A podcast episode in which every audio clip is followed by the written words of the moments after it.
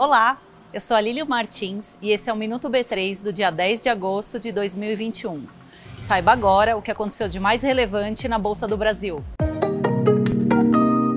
A gente comemorou hoje a abertura de capital da Oncoclínicas. A empresa atua com clínicas e laboratórios especializados no diagnóstico e tratamento de câncer. Você já pode comprar ações da Onco3, que é o código da companhia aqui na bolsa. Com essa, são 43 empresas que estrearam aqui neste ano.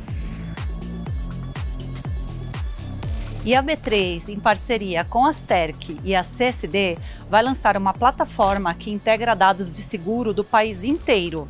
Todas as operações e seguros registrados por essas três empresas vão estar disponíveis na plataforma. No futuro, a plataforma irá entregar os dados direto para a SUSEP, órgão que fiscaliza o mercado de seguros. É uma forma de trazer mais dinamismo e segurança para esse mercado. O Ibovespa B3 fechou em queda de 0,66% aos 122.202 pontos. A empresa que teve o melhor desempenho do dia foi a PetroRio, com alta de 6,48%. O Minuto B3 vai ao ar de segunda a sexta-feira no B3Cast, o nosso podcast disponível nas principais plataformas, na tvb3.com.br e nas redes sociais. Boa noite, bons negócios e até amanhã.